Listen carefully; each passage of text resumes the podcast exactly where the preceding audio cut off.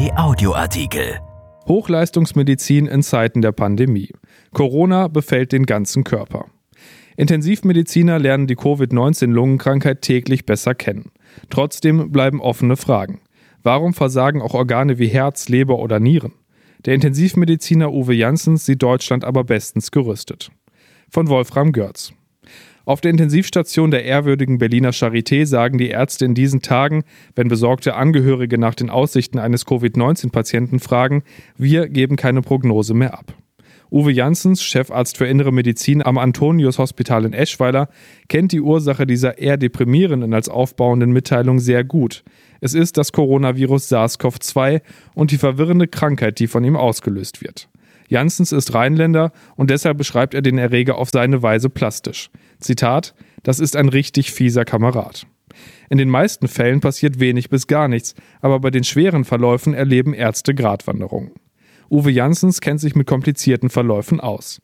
Der 1960 in Düsseldorf geborene Mediziner ist Präsident der DIVI, der Deutschen Interdisziplinären Vereinigung für Intensiv- und Notfallmedizin.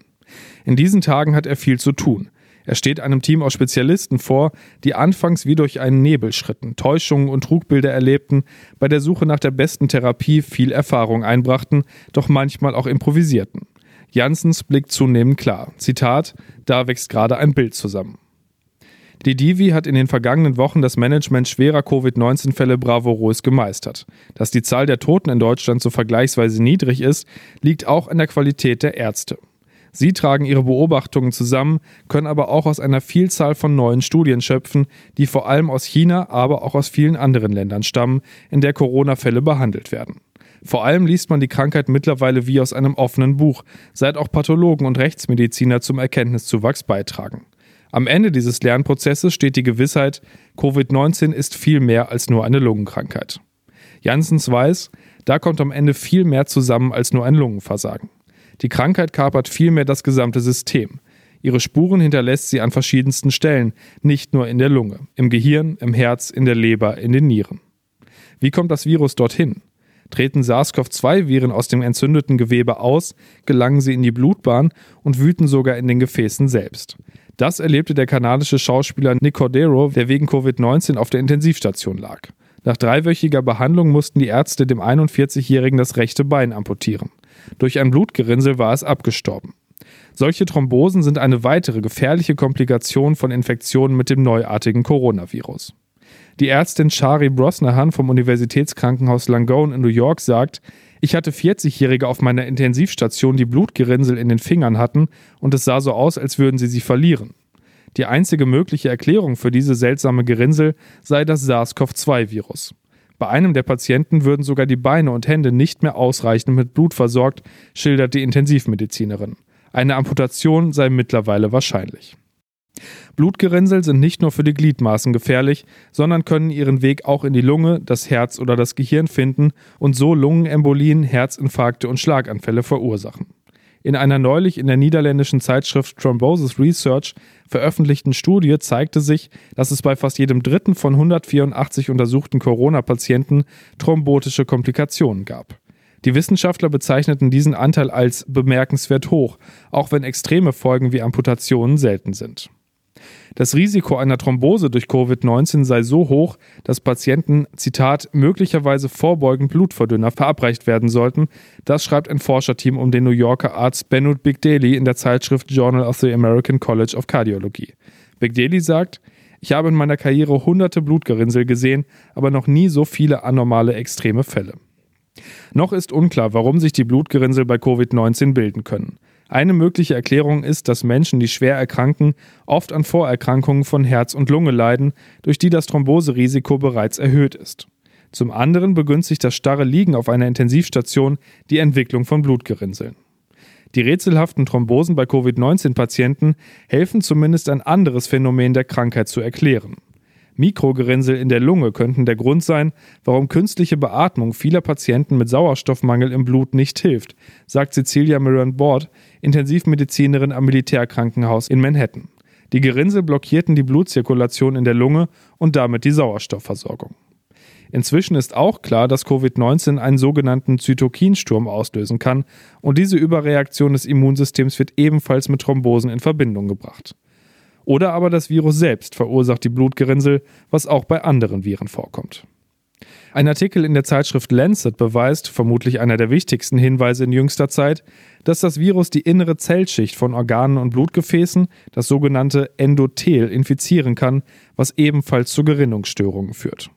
Ein interdisziplinäres Team des Universitätsspitals Zürich hat sich mit diesen systemischen Gefäßentzündungen genauer beschäftigt. Sie wollten wissen, warum bei lungenkranken Patienten auch andere Organe versagen. Da vor allem ältere Patienten betroffen waren, gingen die Ärzte anfangs davon aus, dass die Belastung durch die Krankheit die Herz-Kreislauf-Probleme in dieser Altersgruppe auslöst. Bei Untersuchungen der Gewebeproben verstorbener Covid-19-Patienten gelang es der Pathologin Susanna Wager mit dem Elektronenmikroskop SARS-CoV-2 erstmals direkt im Endothel sowie den dort durch das Virus ausgelösten Zelltod nachzuweisen. Das Endothel ist als Zellschicht eine Art Schutzschild in den Gefäßen, der verschiedene Prozesse in den Mikrogefäßen regelt und ausgleicht.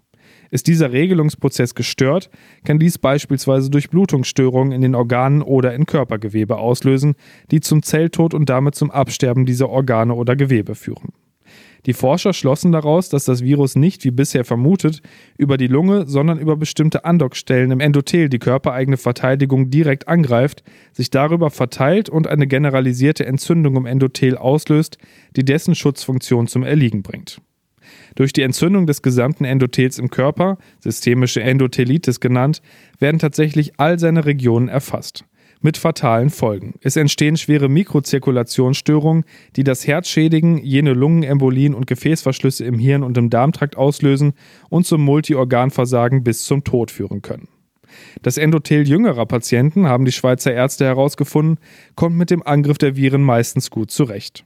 Anders die Patienten, die an Bluthochdruck, Diabetes, Herzinsuffizienz oder koronaren Herzkrankheiten leiden. Dies sind Erkrankungen, bei denen die Funktion des Endothels ohne dies eingeschränkt ist. Eine Infektion mit SARS-CoV-2 gefährdet diese Patienten besonders, weil bei ihnen in der Phase, in der sich das Virus am stärksten vermehrt, die ohnehin geschwächte Endothelfunktion noch weiter abnimmt. Frank Roschitzka, Direktor der Klinik für Kardiologie am Universitätsspital Zürich, glaubt somit, dass die Therapie bei Covid-19-Patienten an zwei Stellen ansetzen muss. Er sagt, Zitat, wir müssen die Vermehrung der Viren in der aktivsten Phase hemmen und gleichzeitig das Gefäßsystem der Patienten schützen und nachhaltig stabilisieren. Uwe Janssens weist auf ein weiteres Kuriosum der Krankheit hin.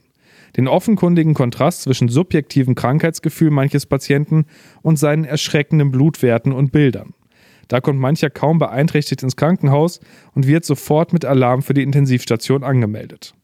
Der Intensivmediziner berichtet, Covid-19 ist eine sehr variable Krankheit, deren Bild extrem schnell kippen kann.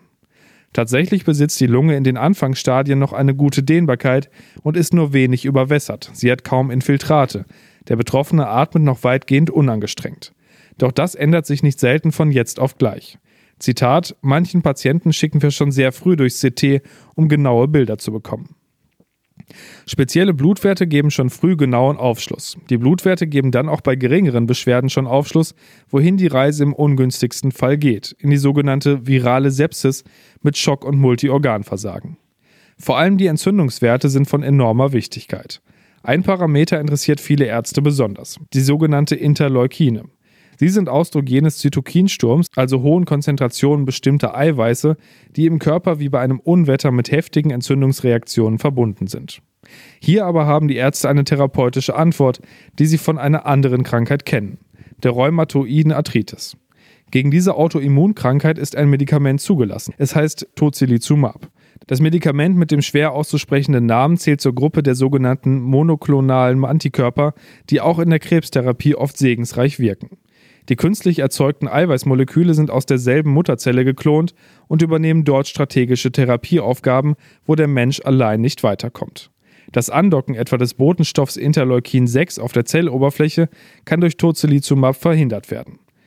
Somit entfaltet es nicht seine volle entzündungsfördernde Wirkung und der gefährliche Zytokinsturm kann abflauen. Dieser Ansatz wird nun auch bei Patienten mit einem sehr schweren Covid-19-Krankheitsbild ausprobiert. Intensivmediziner Uwe Janssens sagt, wir haben mit dieser Krankheit jetzt erst seit wenigen Wochen Kontakt. Das ist nicht viel Zeit zum Lernen. Aber wir Ärzte in Deutschland, das darf ich sagen, befinden uns auf einem sehr hohen Level. Sein Blick in die Zukunft? Für den Kampf gegen Covid-19 ist das eine sehr wichtige Ausgangslage. Erschienen in der Rheinischen Post am 5. Mai 2020 und bei RP Online. RP Audioartikel.